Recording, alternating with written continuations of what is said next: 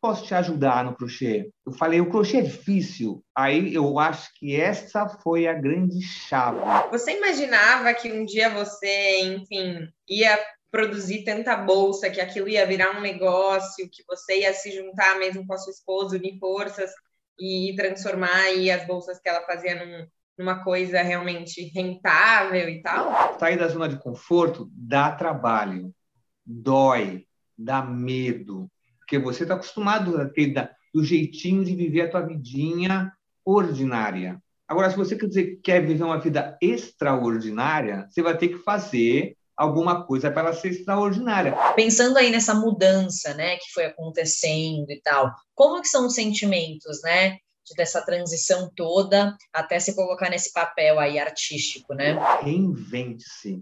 Dá tempo de você se reinventar. Quando você achar que não tem mais para onde ir, faz um caminho novo.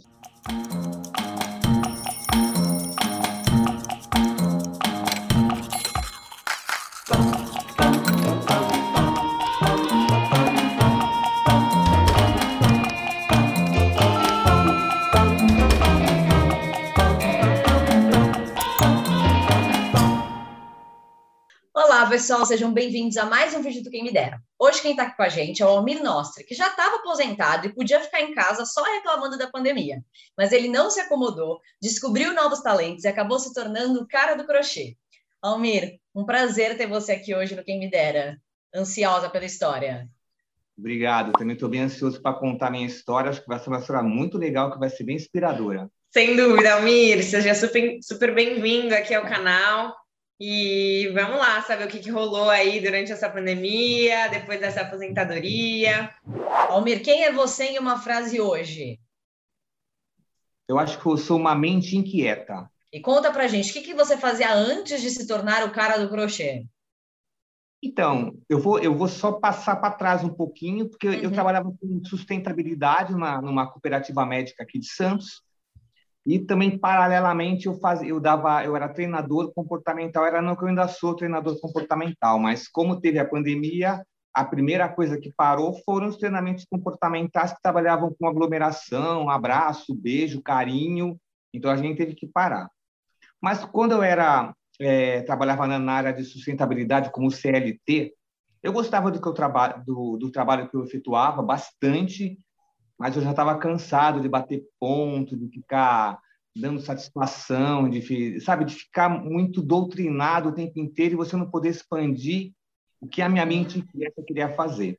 E aí, coincidentemente, como é, eu estava com tempo de trabalho para me aposentar, eu fui, eu planejei a minha aposentadoria para poder trabalhar só com os meus treinamentos. Eu falei, bom, eu vou ter tempo hábil para poder trabalhar mais com, com essa coisa que eu gosto mais do que a sustentabilidade. E aí, em 2019, em junho, eu me aposentei e falei, agora eu vou trabalhar só com treinamento. Mas aí, em 2020, apareceu a pandemia e eu fiquei, tive que parar tudo, né? Fiquei parado. E antes de você continuar essa história, é, conta pra gente só rapidinho o que, que você faz hoje. Deu para ver aí que você tem umas bolsas aí atrás. Isso, isso. Hoje em dia, né, eu faço crochê. E eu me descobri um crocheteiro, porque eu não era crocheteiro, nunca peguei numa agulha, nunca me interessei em fazer crochê. Uhum. Era uma coisa totalmente surreal para eu poder fazer. Eu, eu gostava de, de, do microfone, de trabalhar com caneta, da parte criativa era, era o que eu administrava, mas trabalhar com trabalho manual, com crochê, nunca passou pela minha cabeça. Hoje eu sou o cara do crochê e eu faço bolsas de crochê para mulherada. Bom, agora acho que está todo mundo curioso aqui para saber como foi que o crochê entrou na sua vida e como você começou a pegar numa agulha, entrar aí nesse, nesse mundo da, da costura e das bolsas. Em que momento, né, você se viu ali, né, em, num, num momento né, que você não tinha mais como fazer os treinamentos comportamentais e você estava sem fazer nada. Foi nesse momento que o crochê entrou com tudo. foi exatamente aí. Eu quando que assim, além de eu trabalhar como treinador comportamental, eu também, tinha, também tem um curso que é meu curso. Eu falei, pô, vou ter, vou ter tempo de administrar, administrar melhor o pessoal, conseguir captar mais pessoas para o meu treinamento. Mas quando parou, eu falei, putz, e agora? Não dá para fazer é, virtual esse treinamento, porque ele, ele uhum. precisava do contato das pessoas, né? E aí eu fiquei que nem todo mundo, fiquei em casa vendo, vendo seriado, vendo televisão, uhum. e nesse, nesse meio termo aí, a minha mulher também começou a trabalhar como home office, e ela já sabia um pouco de crochê e ela acabou comprando um curso online para ela aprimorar o crochê que ela sabia. Ela começou a fazer bolsa para ela. Ela, ela fez uma bolsa para ela, que a mãe dela gostou, ela fez para a mãe, a minha cunhada gostou, ela fez para a cunhada. E aí a amiga da cunhada gostou, ela vendeu a bolsa para a amiga da cunhada uhum. e começou a, a, acontecer um movimento de empreendedor por parte dela. E aí eu falei para ela, a gente tem que bombar o teu o teu Instagram, o teu Facebook, a tua rede social você quer vender? Então vamos começar a fazer isso. Uhum. E eu comecei a tirar umas fotos, comecei a incrementar o, o, o Instagram dela e começou a andar o negócio. E teve um momento que ela estava com, algumas encomendas e acho que eram três bolsas para entregar, tipo, amanhã. E eu vi ela do, na poltrona do lado do sofá que estava assistindo meus seriados, ela fazendo crochê. Eu falei, caramba, será que eu não consigo ajudar ela de alguma maneira? Aí eu falei para ela, eu falei, pô, como é que eu posso te ajudar no crochê? Eu falei, o crochê é difícil. Aí eu acho que essa foi a grande chave, porque ela não respondeu o que era ou o que não era. Ela respondeu, você quer que eu te ensine? Ah. E aquilo bateu como um gongo na minha cabeça. Eu falei, bateu como um desafio, né? Eu falei, pô, eu quero. Aí ela começou a me ensinar o crochê. Tive uma, uma, super dificuldade no começo, porque eu nunca tinha pegado, nunca tinha pegado numa agulha na vida. Uhum. Aí eu comecei a pegar naquela agulha, a mão não se adaptava, era muito pequeno, era muito grande, eu não conseguia pegar na linha, aquilo foi me desesperando, desisti, mas aí a minha mente inquieta falava, calma, não desiste, vai lá, tenta de novo.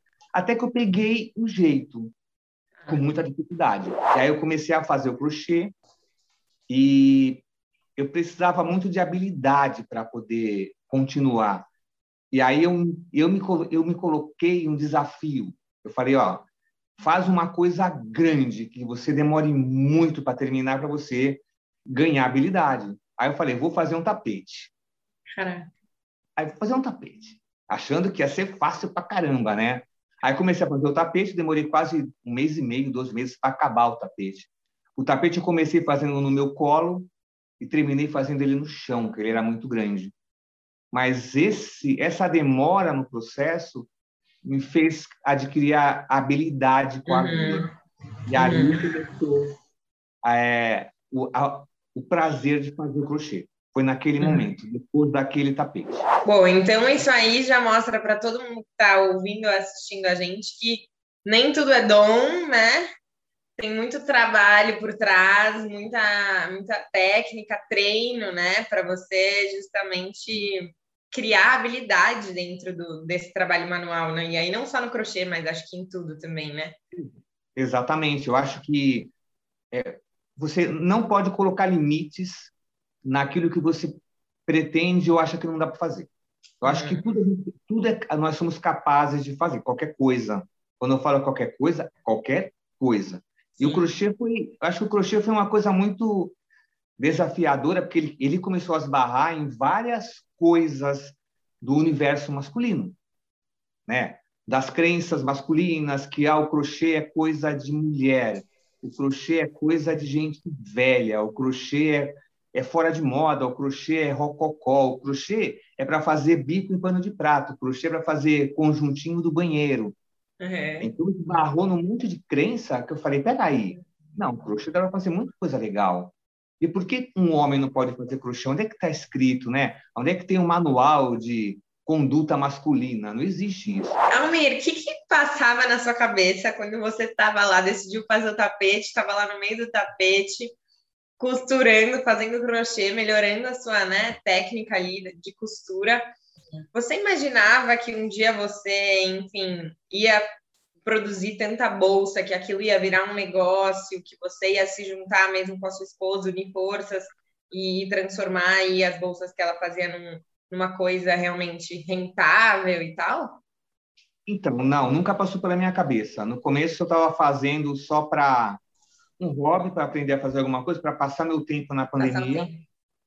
Hum. E eu não, eu não tinha a dimensão aonde chegaria. Eu, eu, eu, eu deixei o fluxo levar embora. Eu tenho uma filosofia legal que é assim, eu sempre falo para minha mulher, eu não fico pensando no que vai acontecer.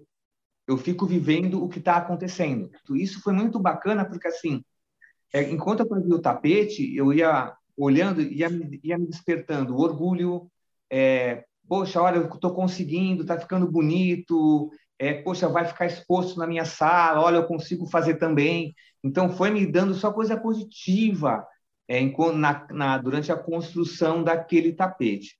Eu Tem acho que suas barreiras mesmo, né? Exatamente. Eu acho que ali mostrou assim, caramba, é, é alguma coisa que pode gerar outra coisa mais é, desprendida, assim, mais promissora. Mas nunca imaginei assim, vou virar o cara do crochê. Só pegando o gancho do que você comentou ali da crença masculina, né? Você contou aí, começou a fazer o tapete, um pouco aí, né? Ah, vou fazer por hobby, mas quando você se deparou com isso, como que você superou esse obstáculo? O que, que você fez, né? Para realmente avançar nisso e falar, nossa, realmente isso aqui não é para mim, não é para homem, vou largar, né? Então, foi muito legal, porque assim, ficou tão legal o tapete, que eu falei, pô, eu quero contar para todo mundo que eu fiz o tapete. E quando, e quando me veio essa ideia na cabeça, aí esbarrou naquela muralha de crenças masculinas. Falei, caramba, será que vão tirar sarro da minha cara? Será que vão fazer bullying comigo? Será que vão me cancelar? Será que vão passou várias coisas. E eu gosto muito de escrever, né? Então eu peguei e falei, vou escrever um texto sobre isso. Então, no texto, eu falava assim, falava sobre as crenças masculinas, sobre as, é, o que te possibilitava, o que te limitava na tua vida, que era possível sim você trabalhar com uma, um, um artesanato tão rico, tão glamouroso, tão bacana. Então eu escrevi um texto junto com a foto que eu postei. A foto era eu sentado em cima do tapete, tipo, apresentando o tapete para todo mundo. E ali, e ali, eu falava justamente sobre isso, sobre o que é ser homem, porque que o homem não pode ter, uma, ter um olhar feminino, não pode ter aprender coisas que a mulher faz, se, se tem homem que cozinha, por que, que não pode ter homem que faz crochê? E eu bolei o texto publiquei a foto tanto no Instagram quanto no Facebook e deixei rolar a foto foi a foto mais curtida e mais comentada de todos os 10 anos que eu tinha de rede social. Assim, sério, foram mais Toda de 500 sua vida na rede social. Mais de 500 comentários, mais de, mais de mil curtidas. Foi assim, avassalador o negócio. E só coisa positiva. Então, esse movimento que aconteceu me deu uma energia tão grande. Eu falei, caramba, que legal!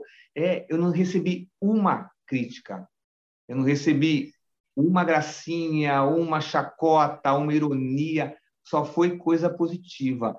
Eu falei, que legal, eu vou fazer mais coisas. Então, o tapete foi só o começo, né? mas foi muito gratificante e me libertou assim de crenças que o, o, o meu avô falava, falou para o meu pai, que meu pai falou para mim, para meu irmão, e que eu estava falando já para meu filho sabe? Que eu já estava passando adiante. Uhum. Então, acho que quebrar uma corrente de crenças masculinas, de pô, até olhar para o meu filho, pô, você quer oferecer, você quer que o teu pai te ensine a fazer crochê também? Ele uhum. ficar, pô, então é que eu quero. Então, é, quebrou aquela corrente do, ó, não pode, não pode, não pode. Parece que eu peguei aquele manual de crenças masculinas, arranquei um monte de página deles e joguei fora, sabe? Amiscou. não, eu não quero mais saber de tudo aqui, eu vou escrever uma história nova para isso daqui, né? E foi muito legal, foi, a palavra foi libertadora. Ih, tô curiosa. Pode. Acabou lá o tapete, quando você viu que estava quase acabando o tapete, o que você pensava? Meu, vou fazer outra coisa, é, para onde né, que isso vai? Vou pensar, né? Como que foi aí esse, esse start todo? Então, depois do tapete, quando acabou o tapete, eu fiquei com abstinência de fazer alguma outra coisa, né? Aí eu comecei a fazer aqueles cachepôs, que é aquelas cestinhas de colocar novelo de lã, pastar de dente, até que saiu um bonitão. Ah, saiu legal esse daqui, pô, fiquei feliz. Aí eu falei, e agora? Eu vou fazer o quê? Aí eu olhei para minha casa, tinha uns puffs em casa. Eu falei, acho que eu vou forrar esses puffs com crochê. Aí forrei todos os puffs da casa.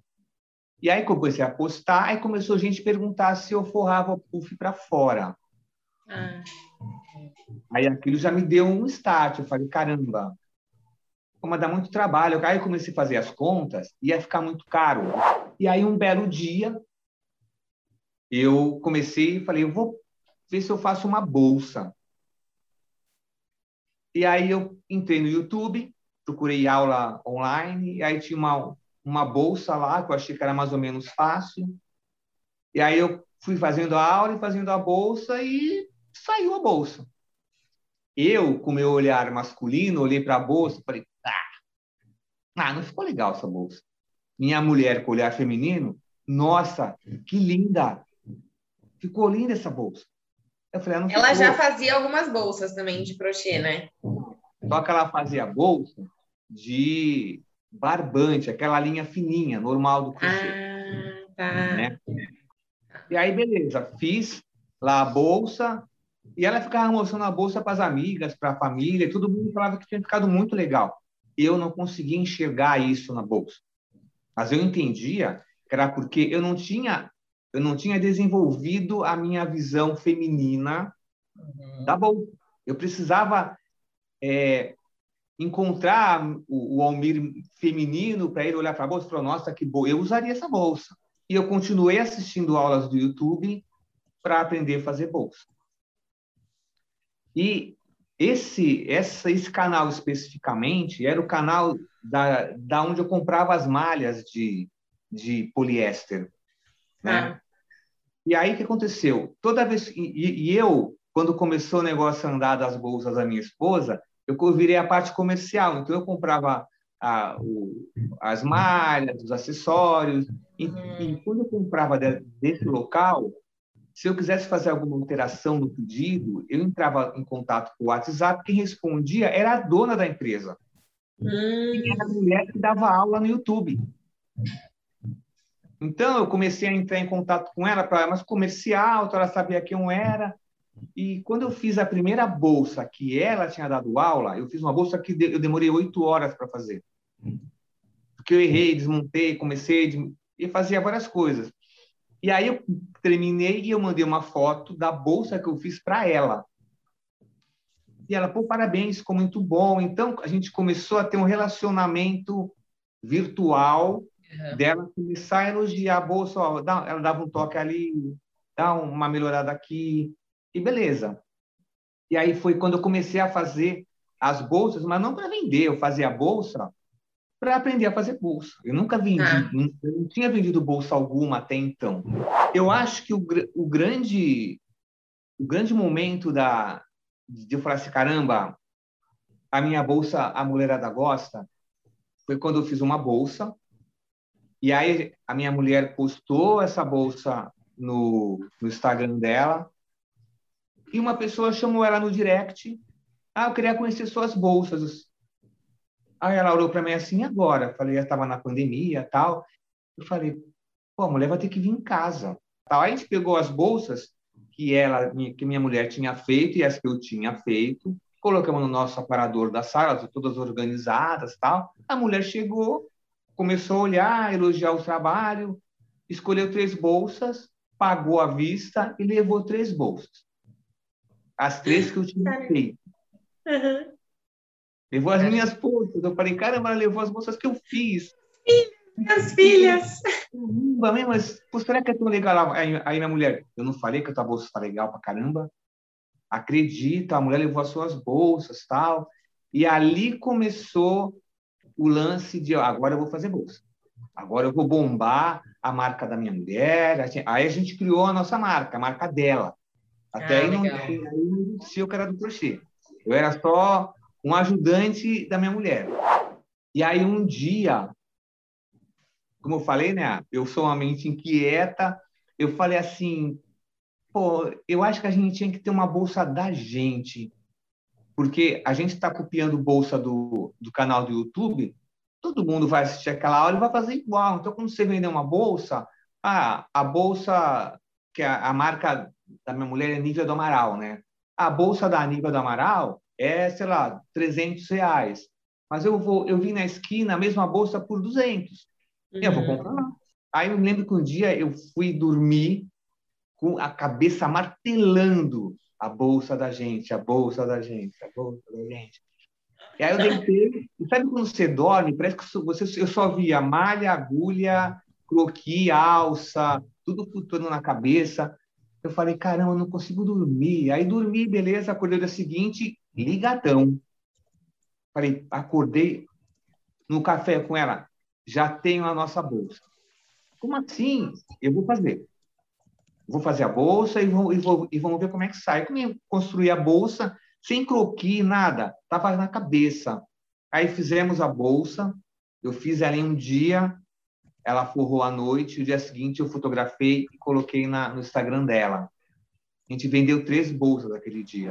E aí comecei a mandar essa foto para aquela moça que eu falei que é dona da empresa, que eu comecei a assistir as aulas dela. Falei, ó, oh, eu criei uma bolsa.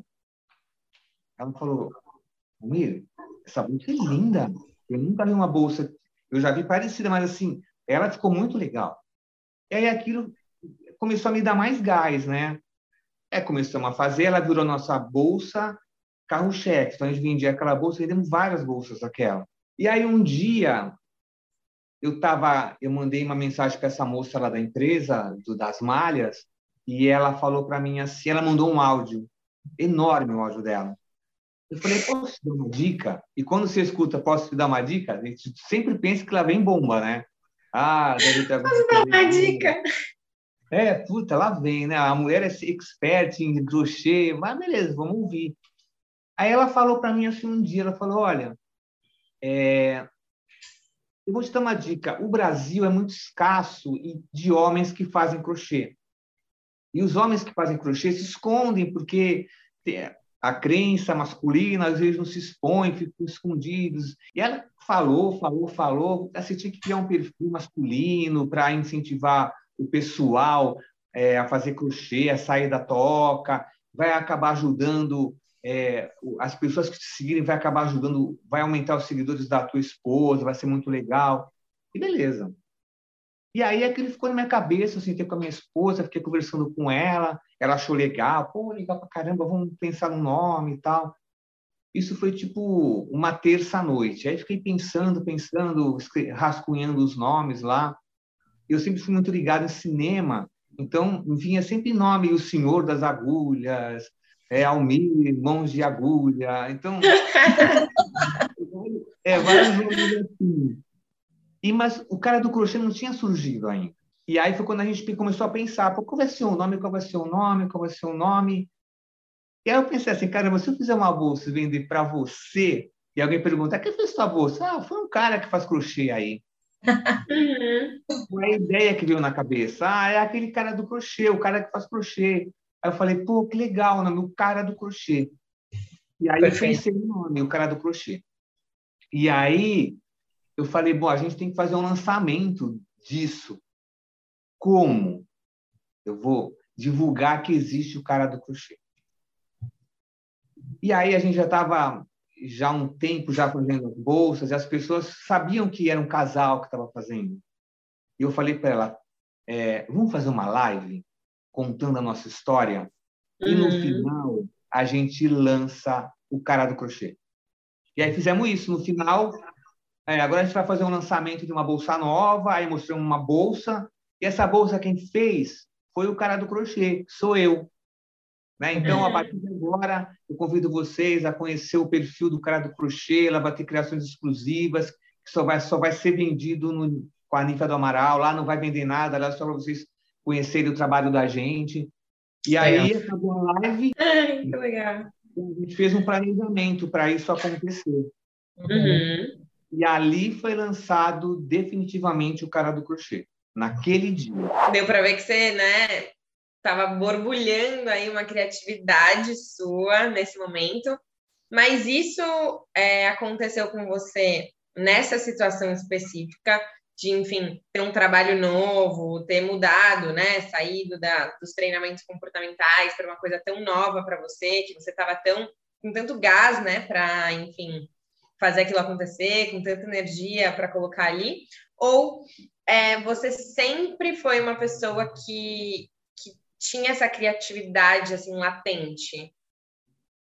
Ó, para falar na real mesmo, sempre fui muito é, a cabeça pilhadona sempre, sempre pensando no, em alguma coisa que eu podia fazer, desde uhum. pequeno.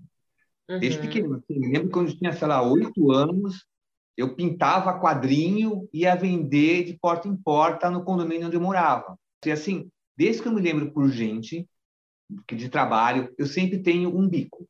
Quando eu falo bico, assim, eu trabalho com alguma coisa, mas tenho segunda, uma segunda coisa que eu estou fazendo. Então, tá. quando eu, eu, trabalhava numa empresa hospitalar aqui de Santos, é, e fazia, e comecei a trabalhar com cartão de visita. Então, eu pegava minha impressora, fazia cartãozinho, oferecia nas empresas.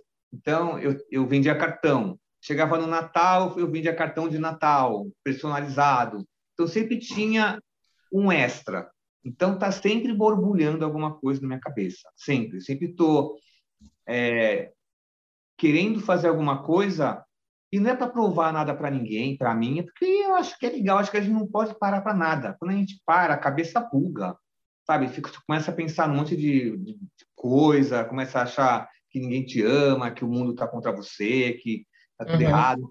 Você tem que fazer a cabeça se movimentar para que a gente consiga é, suprir a necessidade de viver. Eu acho que, assim, além do, das crenças masculinas, tal, ainda tem a crença de idade né? Uhum. Ah, quando você tem? Poxa, mas agora que você podia descansar, você está trabalhando?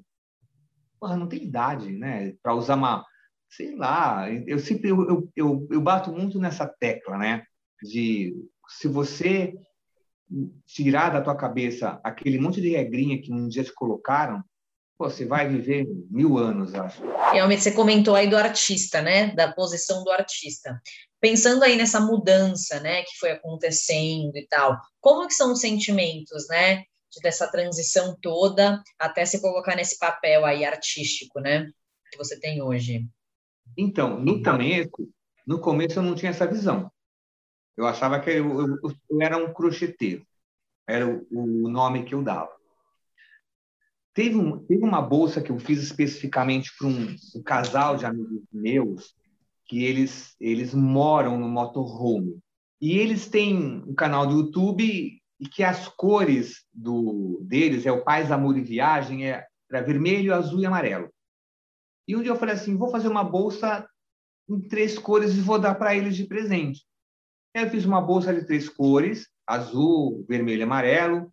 Quando eu levei a bolsa lá, o tio dele, que é o, o dono da empresa que eu trabalho como, como, como treinador comportamental, ele falou assim: Nossa, amigo, que trabalho legal que você tem. Você tá ligado que você virou um artista agora, né? Eu falei, para, que artista, nada a ver. Não, você é um artista. É azul, né? Google, artista. Eu azul. Eu falei, não, não sou artista. Para, não, você é. Aí ele chegou, a, ele chegou até a dar um exemplo do Romério Brito. Eu falei, caramba, para. Não, falei, vê, o, o Romério Brito, os quadros dele, são quadros únicos. São, ele começou pintando um quadro diferente, olha onde o cara chegou. Uhum. E aquilo, assim, na hora, eu achei um exagero. Eu falei, não, não, não é isso, né? Eu faço crochê. Mas beleza, isso foi, eu acho que isso foi um ponto para poder chegar à pergunta que ela que você me fez, né? Uhum. Hoje em dia, o trabalho que eu faço é o trabalho do cara do crochê. Então, assim, as bolsas que eu faço hoje são bolsas que saíram da minha mente. Então, essas são exclusivas minhas. Uhum. Então, às vezes a pessoa chega assim, ah, eu quero uma bolsa do cara do crochê. Tá. É, hoje eu consigo até falar assim, olha, você quer uma bolsa para você do catálogo ou você quer uma bolsa exclusiva? Se você quiser uma bolsa exclusiva do cara do crochê, que só você vai ter, eu vou cobrar pela exclusividade, pelo talento meu, não é uma bolsa de catálogo. Uhum. Hoje eu consigo ter essa consciência que o meu trabalho é artístico. Então, acho que o lance do artista é você valorizar o trabalho que você tem. Eu não quero ser artista para ser famoso. Eu quero ser artista porque o trabalho que eu faço é um trabalho artístico hoje em dia. E aí, Elmir, uma pergunta um pouco difícil. é, pensando, por exemplo, em alguém que queira começar um trabalho manual, queira se arriscar em uma coisa diferente, uma, em algo um pouco mais artístico mesmo, eu acho que é, muito acontece com relação a ter medo da receptividade daquela arte não ser boa, né? Falar, meu, eu vou aqui gastar o um meu tempo, fazer um curso, ou assistir online no YouTube, para né, não ter certeza se as pessoas vão gostar do meu trabalho. No seu caso, foi rápida a receptividade, você aí, né, enfim, logo teve um retorno positivo.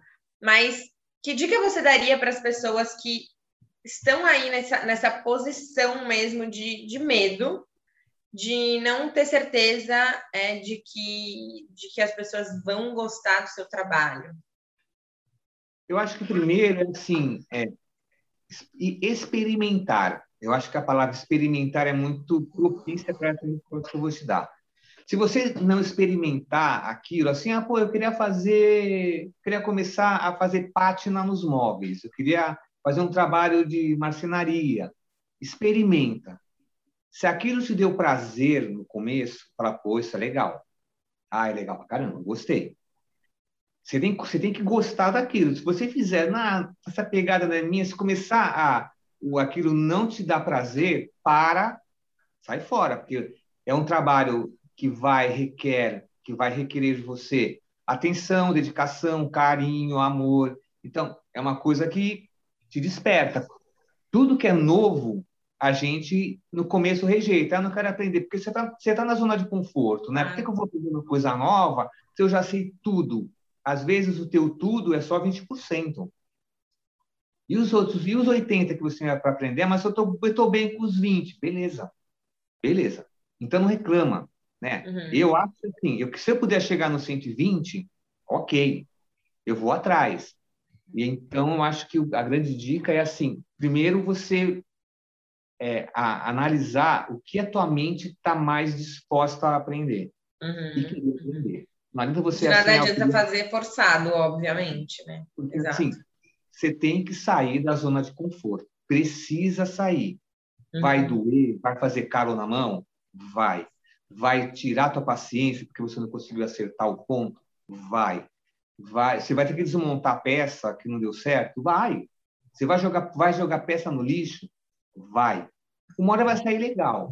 E quando começar a vir o retorno é, de elogio monetário, de curtida, de seguidor, você vai falar, pô, valeu a pena. Então, acho que isso é importante de dica para quem está ouvindo explora o, o, que você já faz. Às vezes você. Ah, eu brincava de que quando era pequeno? Eu brincava de juntar os bonequinhos todos e ficava um dando aula na frente. Pô, será que você não pode ser um treinador, um professor, um doutrinador, um pastor? Não sei. Você já fazia isso quando era pequeno. Então, quando eu lembro que eu vendia quadrinho quando eu tinha oito anos, eu já fazia isso. Eu já fazia, usava minha, minha, minha, minha, minha criatividade para fazer alguma coisa. Quando fazíamos os cartãozinhos de Natal, eu já estava criando coisa. E você que se conhecer profundamente, que não é fácil também, mas começa a conversar com você, a pensar na, na, nas coisas que você gosta. Pô, às vezes a resposta está aí dentro e vai aparecer, ó, pô, tava aqui o tempo inteiro, eu não estava enxergando. E com relação ao, ao medo, o que, que você falaria para quem tem medo do tipo, será que vão gostar do meu trabalho? É assim, eu, eu também tenho uma filosofia boa, tá com medo? Vai com medo mesmo. Se a gente ficar pensando no que o outro vai achar de você, você não faz nada, você não consegue se movimentar. Você não consegue. Se eu, for, se eu ficar preocupado, ah, será que vão me cancelar no Instagram? Será que vão deixar de falar comigo? Será que vão achar que eu sou isso, que eu sou aquilo? Sabe? A opinião dos outros é muito importante para muitas pessoas. E é, para mim também é muito importante. Eu prefiro ganhar os elogios do que ganhar a crítica. Mas a crítica faz parte do crescimento da gente. Né? Às vezes, você vai tomar uma, receber uma crítica. Eu acho que o, o, grande barato do medo é você encarar que o medo existe e que o medo ele, ele te protege do perigo, do desconhecido. Então, assim, quando eu comecei a fazer crochê, o crochê era uma coisa desconhecida para mim, então me dava medo. Quando eu fiz o meu primeiro trabalho de crochê, eu não sabia se estava bom. Para mim, estava. Eu podia receber crítica, mas o prazer que eu tive de finalizar o trabalho foi tão, tão maior do que um, um ponto que ficou meio frouxo, um acabamento que não ficou tão legal. Eu falei, Pô, isso aqui eu posso aprender. Uhum. Com a crítica do outro. Então, me ensina, como é, que eu, como é que eu posso melhorar isso daqui? Se eu receber a crítica e desistir porque eu fico criticado, você não vai aprender. Então, você uhum. tem que ter humildade de chegar assim, olha, eu fiz esse, essa, esse tapete de crochê, eu nunca fiz crochê na vida. Então, acho que o medo faz parte e que bom que você tem medo.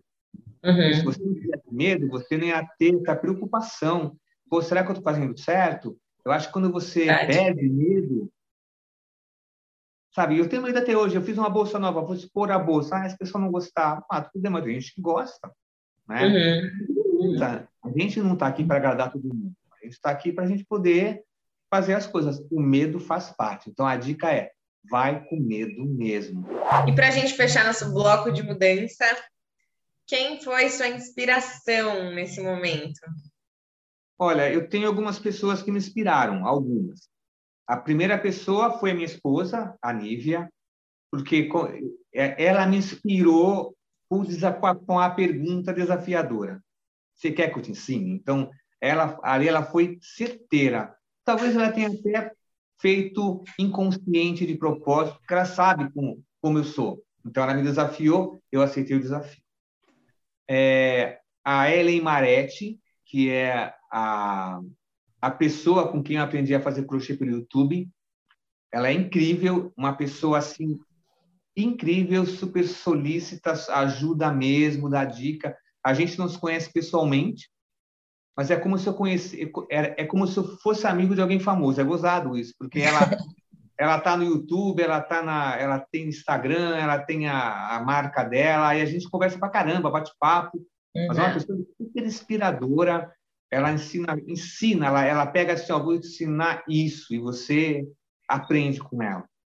Né? Então, são as duas pessoas que me inspiram, a Nívia do Amaral e a Ellen Maré. E Almir, alguém que está aí que se identificou com a sua história, ou que quer começar um trabalho manual, quer se, arris se arriscar, se aventurar em alguma coisa nova, né, que, que tem essa, essa pegada mais artística, que dica que você daria para ela?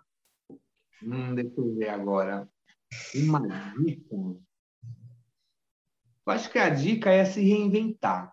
Eu acho que você tem que ter aquele bichinho da reinvenção. O que é que eu posso fazer de diferente na minha vida? Então, eu acho que tem que se reinventar mesmo. É, eu acho que a grande dica, se reinvente. O que, é que, o que é que eu gosto de fazer? É que nem eu falei outra vez. O que é que eu posso fazer para me reinventar? Vai aprender, o YouTube está aí, tem um monte de coisa ensinando de tudo. O YouTube é um mundo de dicas, né? Então, é, eu acho que o grande, a grande dica é reinvente-se.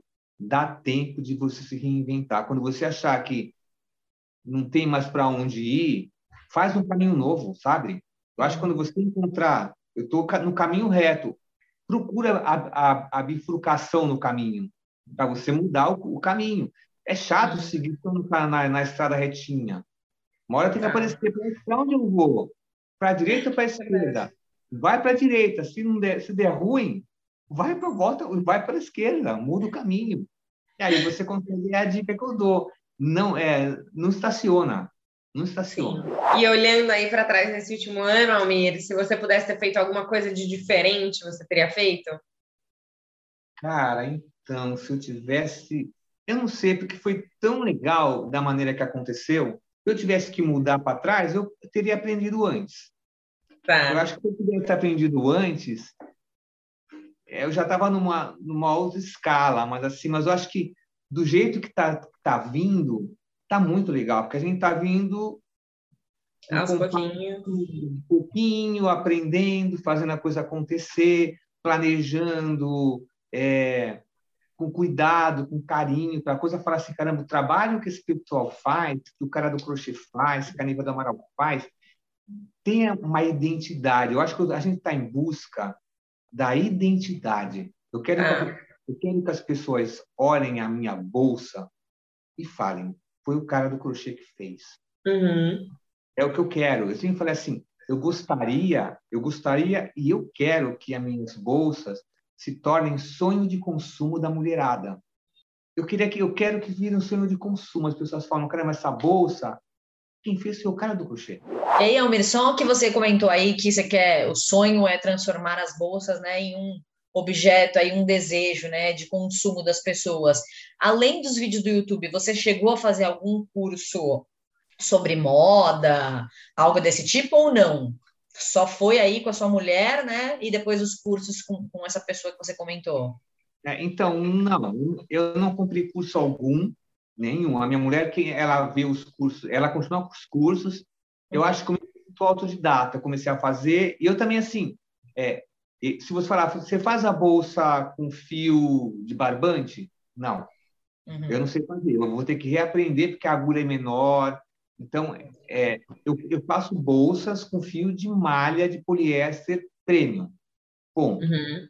Sim. Eu, eu estudei por conta própria tendência de moda, eu, agora eu fico ligado em cor, qual a cor da estação, eu fico uhum. fuçando. Então, é. Entro no site gringo de bolsa. Ah, vai, vai, a, bol, a bolsa vai ser cor de uva. Aonde que eu vou achar o fio cor de uva aqui no Brasil. Ah, eu achei onde tem. Se não tem, eu até tenho uma cara de pau de falar para a pessoa, pô, vocês tinham que lançar a cor uva, vai ser tendência. eu fico falando. Sim. Para a pessoa comprar a ideia legal, né? Eu comecei a estudar por conta própria. Tendência, tá. cor, padronização, é, combinação de cor, moda, é, o que o que vai chegar, o que tá. Eu vou agora eu vou em shopping e tal. Hoje eu paro em frente, em frente, em frente às vitrines de sapato de bolsa para ver o que está rolando. Almira, aproveitando que você já estava começando a contar aí o que, que, você faz na sua rotina, vai visitar shopping e tal, então vamos entrar aqui na parte do hashtag choque de realidade. Você contar aí todo aí o dia a dia do cara do crochê. Então fala pra gente, como que é aí uma semana aí na sua vida? Então, é, eu, eu estipulei é, dias para fazer crochê, né? Porque assim, crochê é uma coisa muito manual e se a gente ficar ele é muito repetitivo, né? Então uhum. começa a dar uns probleminhas de dor no ombro, alguma coisa, e não é coisa de idade para galera, porque dá mesmo. a, minha rotina, a minha rotina é muito simples, é eu eu vou falar o que eu faço, né? De manhã eu, eu faço as postagens, tiro foto das bolsas, é a parte de divulgação. Então, de manhã eu acordo, que bolsa eu vou colocar hoje? Vou lá, monto um estúdiozinho portátil, coloco a bolsa lá, tiro foto, ajusto as cores, bolo o texto. Então, toda a parte de divulgação, toda. Então, é uma coisa que ocupa um tempão mesmo, essa parte do cara do crochê. Depois eu fico respondendo as perguntas que as pessoas fazem pelo Instagram, preço, cor, encomenda. Então, além de ser o cara do crochê, eu sou o cara, o fotógrafo do cara do crochê, eu sou o cara que faz a comercial, a, a diagramação do cara do crochê, o comercial do cara do crochê e o, o redator do cara do crochê. Então, eu faço toda a parte de Instagram, rede social. Então, isso me ocupa uma boa parte da manhã. Então, para quem acha que é fácil, é, é ser blogueiro, ser influenciador digital, não é. Dá um trabalho, você tem que colocar a bolsa certa, no dia certo, com o texto certo, com o público certo, a foto tem que estar tá igualzinha à cor da bolsa, porque tem gente que fala, ah, mas escolhi a bolsa, era bege, chegou aquela, é cor de areia. Tem que estar tá igual a cor. Então a gente então tem que ficar trabalhando é, a cor da foto, então, uhum. mundo tudo. Então isso é o começo. Aí no, depois da tarde aí eu começo com as bolsas. Então assim, e eu hoje uma bolsa eu levo em torno de a bolsa mais complexa ela demora mais seis horas para ser feita. Seis horas. Ininterruptas. Eu só paro para tomar um café, para tomar uma água, para alongar meus, minhas mãos. E a bolsa mais rápida eu levo 40 minutos. Caraca! É, que são as menores. Então, são os 40 minutos. Então, eu, eu programo o dia para fazer isso. Então, de manhã é toda a parte comercial, de divulgação, de fotografia. Depois do almoço, eu fico só na parte de manual mesmo. E aí, nessa rotina, o que, que você mais gosta e o que, que você menos gosta? Ah, caramba, eu gosto, eu gosto de fazer o crochê, eu gosto da parte de criar. Eu acho que criar é muito legal. Ah, quero fazer uma bolsa que mais sofisticada. Eu consigo fazer a, desde a bolsa ficar bem simples até ela ficar uma coisa de boutique. Uhum. Essa eu vou sofisticar. Como é que eu vou sofisticar ela? Então, acho que essa parte de, de criatividade é a parte que eu mais gosto. Então, a parte de criação é a parte que eu mais gosto. E o crochê é legal de fazer, eu gosto, é bem. Mas ele cansa. Às vezes ele cansa. É... Eu não gosto de fazer, por exemplo, é... às vezes você compra. O crochê tem uma coisa muito ingrata, que é o lote das cores. Então, sei lá, eu comprei uma malha nude. Aí o nude veio com uma cor top, assim. Acabou o nude, eu vou pedir outro, mais nude. Aí ele vem cor de rosa ele vem com uma outra cor. Não é igual. Então, eu acho que uma coisa que eu não gosto do crochê é ou você aprende a comprar, eu vou comprar um lote inteiro da cor nude, mas eu posso uhum. não usar aquilo. Então, eu vou comprar aos poucos. E às vezes a cor não chega e você não consegue finalizar uma peça, você não consegue entregar a peça que a pessoa pediu, mas eu queria aquele nude, esse eu não quero. Você perde uhum. venda. Então, é a coisa que eu mais que eu menos gosto uhum. do grupo. É a, o, esse problema com o lote das cores. E é uma coisa que é bem chatinha, assim, e às vezes tira a gente do sério. Então, Mira, agora vamos falar sobre grana, assim. Pensando aí no seu último trabalho como treinador comportamental. Hoje, com as bolsas, você ganha mais do que você ganhava antes? E se não, tudo bem, tudo certo, já estava aí aposentado? Como que é essa, essa questão financeira? Bora lá. Eu ganho mais bem mais. Porque assim, quando eu era treinador, quando eu era treinador comportamental, vai, vou falar do meu curso, tá? Quando era o meu, eu tinha que pagar o salão, eu tinha que pagar os meus suportes, os, os treinadores suportes meus, eu tinha que pagar o coffee break, eu tinha que pagar é, a taxa do cartão de crédito, eu tinha que pagar várias coisas. Então, assim, ah, eu tinha que aluguel de cadeira, é, o telão, tinha muita coisa envolvida. Então, assim, eu ganhava lá, por treinamento, sei lá, 20 mil reais ou 10 mil reais, eu morria com quase 50%. Uhum. Então, pela metade.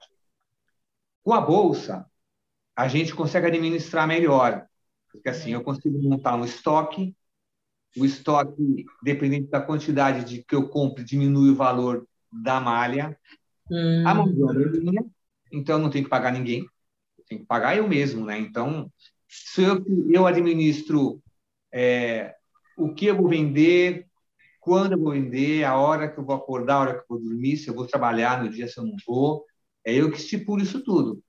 Né? Então, acho que hoje em dia eu ganho muito mais com as bolsas do que com meus treinamentos.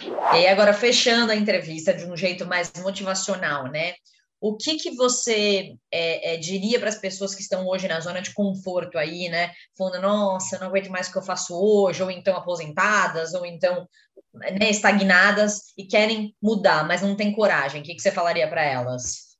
Eu vou falar uma coisa que eu falo muito para uma, umas pessoas que sempre me ligam, assim, como faço o doutor, o doutoramento comportamental, muitas pessoas me ligam para pedir conselho e tal, tipo coach, né? E eu falo assim, abre a janela, põe a cara para fora Olha em volta. Se o, se o que você estiver vendo tá bom para você, ok. Se você está insatisfeito com as coisas que você está vendo, com a vida que você está levando, com as coisas que você tem, e você acha que dá para seguir adiante, vai em busca daquilo que te faz feliz. Simples, porque assim é, é muito fácil reclamar.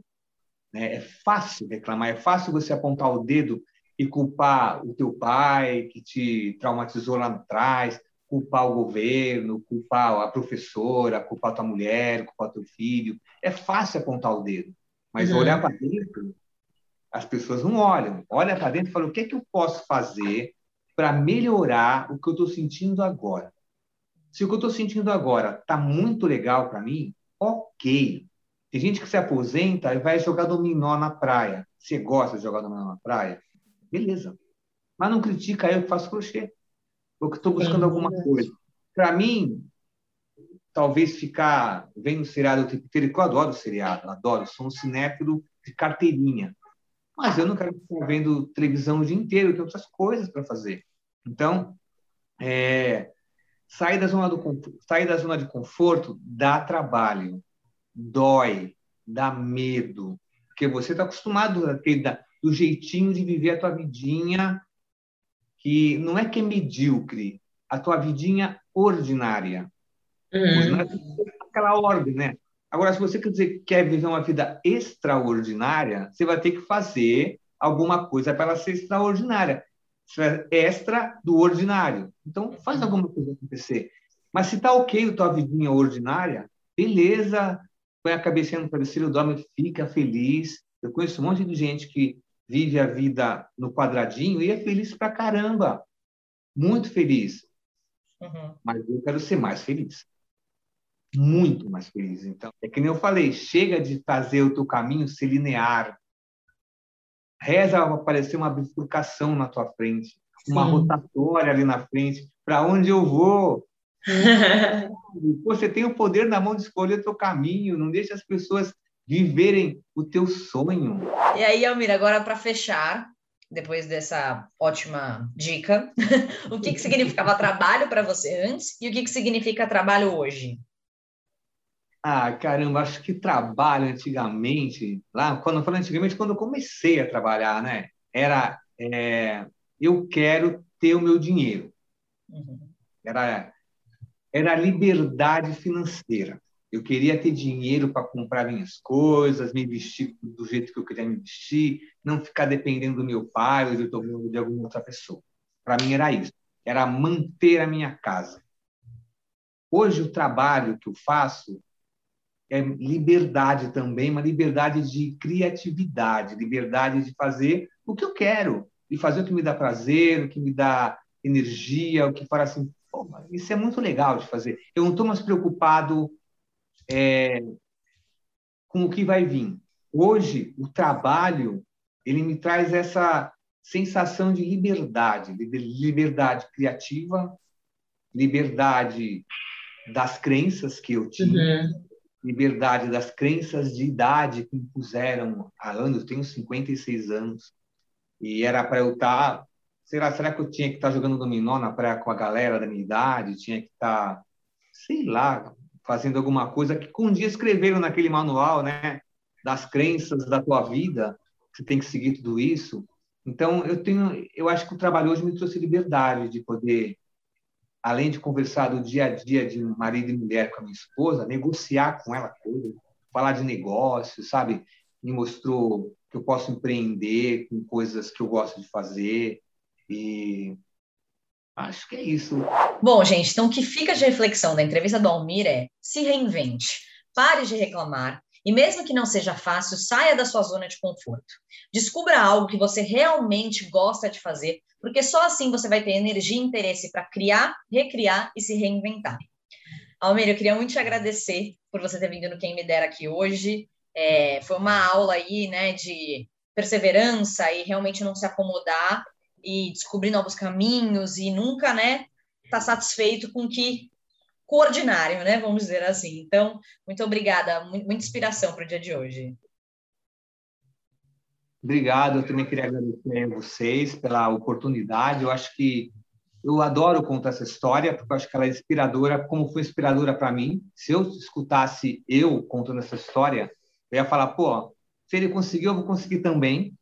Então, acho que para mim tá, é muito extraordinário poder contar essa história para vocês. Eu sei que vai, é, vai acabar atingindo outras pessoas. É isso aí. Reinvente-se a todo momento. como eu falei anteriormente, se, a, se a vida te colocou um caminho linear, torce para ter uma, uma bifurcação, para você escolher o caminho para onde você vai. Obrigado você. Ou cria a sua bifurcação, né, Almir? Olha, Almir, queria te agradecer também pela sua participação. Adorei suas dicas, adorei ouvir sua história. A gente viu aqui de verdade o quanto você né, se orgulha dessa sua mudança e se orgulha do cara artista que você é hoje. Então, obrigada por trazer essa, essa inspiração e por ser essa fonte de inspiração aqui para quem me dera. Então, super obrigada por ter vindo aqui, ter compartilhado todos os seus percalços e, criatividades aí do, do, da sua jornada, do seu caminho. E para você que se inspirou com a história do Almir e tem vontade de saber mais histórias de transição de carreira, fica ligado porque toda quinta-feira aqui no canal tem uma história nova para vocês. Se inscreve aqui e segue a gente lá no Instagram. Até quinta!